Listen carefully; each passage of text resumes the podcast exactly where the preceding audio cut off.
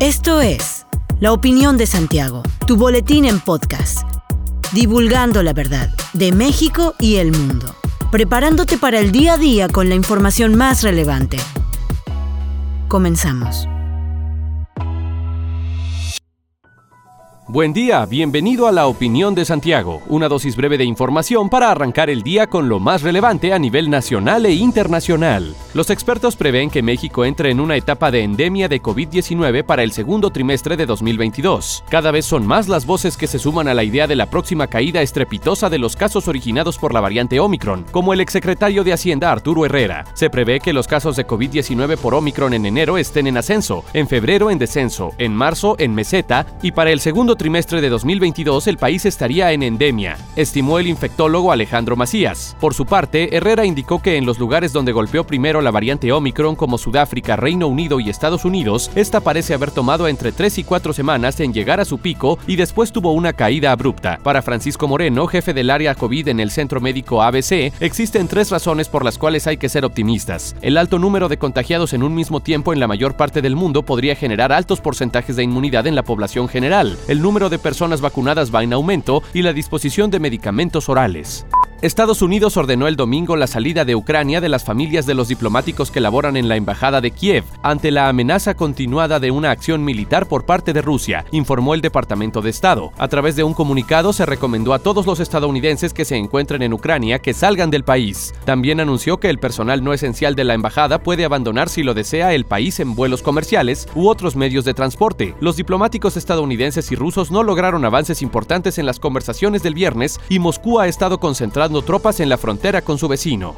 La ocupación hospitalaria en Querétaro pasó del 7 al 28% entre el 30 de diciembre de 2021 y el 20 de enero de 2022, en atención a pacientes con COVID-19, de acuerdo con informes de la Secretaría de Salud del Estado. Sin embargo, la mayoría de los pacientes tienen sintomatología leve y la mortalidad es más baja que la de las olas anteriores de la pandemia. A través de la red IRAG, que mide la capacidad y ocupación de la red hospitalaria del país, al corte del 20 de enero, el Hospital General de Jalpan estaba al 100%, el Hospital Regional 2 del IMSS en el el Marqués al 92%, mientras que los regionales 1 y 3 del IMSS en Querétaro y San Juan del Río, respectivamente, estaban al 77% cada uno. En el reporte también se informa que el Hospital General de Cadereyta está a 57% de su capacidad para la atención de pacientes con coronavirus. El Hospital General de Querétaro está al 32% y el General de San Juan del Río al 3%. El gobernador de Querétaro, Mauricio Curi González, hizo un llamado a la ciudadanía para impedir que el repunte de la pandemia por COVID-19 lleve a un nuevo confinamiento, restricciones de la movilidad, la convivencia y afectaciones a la economía de las familias del Estado. Acompañado de la secretaria de Salud, Martina Pérez Rendón, agradeció el esfuerzo realizado por el personal médico para atender la más alta prioridad de la administración, garantizar la salud de las y los queretanos durante la pandemia. Enfatizó que su gobierno tiene dos prioridades, cuidar la salud de la gente y proteger la economía de los hogares. Para lograr dijo, es necesario redoblar los esfuerzos e impedir mediante el cumplimiento del deber cívico y con responsabilidad social el aumento de hospitalizaciones, decesos y medidas restrictivas que podrían tomarse si existe un incremento en dicho indicador. Curi González exhortó a respetar las medidas no farmacológicas que ya se conocen, mientras que a quienes están en los rangos de edad los invitó a aplicarse la vacuna. También llamó a las y los queretanos a salir únicamente a lo estrictamente necesario y a las personas con síntomas de gripe los incitó a aislarse y a tener contacto con personal de salud.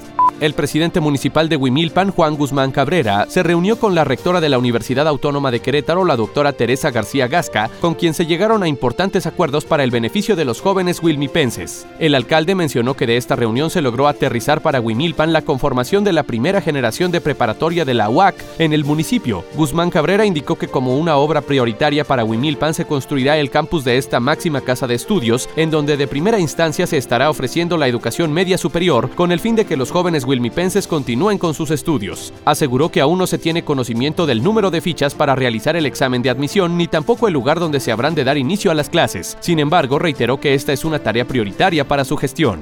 Hasta aquí la información de hoy. Regresa mañana para otra pequeña dosis con las noticias más importantes. Mantente bien informado con la opinión de Santiago. Encuéntranos en Facebook, Instagram y TikTok como arroba la opinión de Santiago. Hasta la próxima.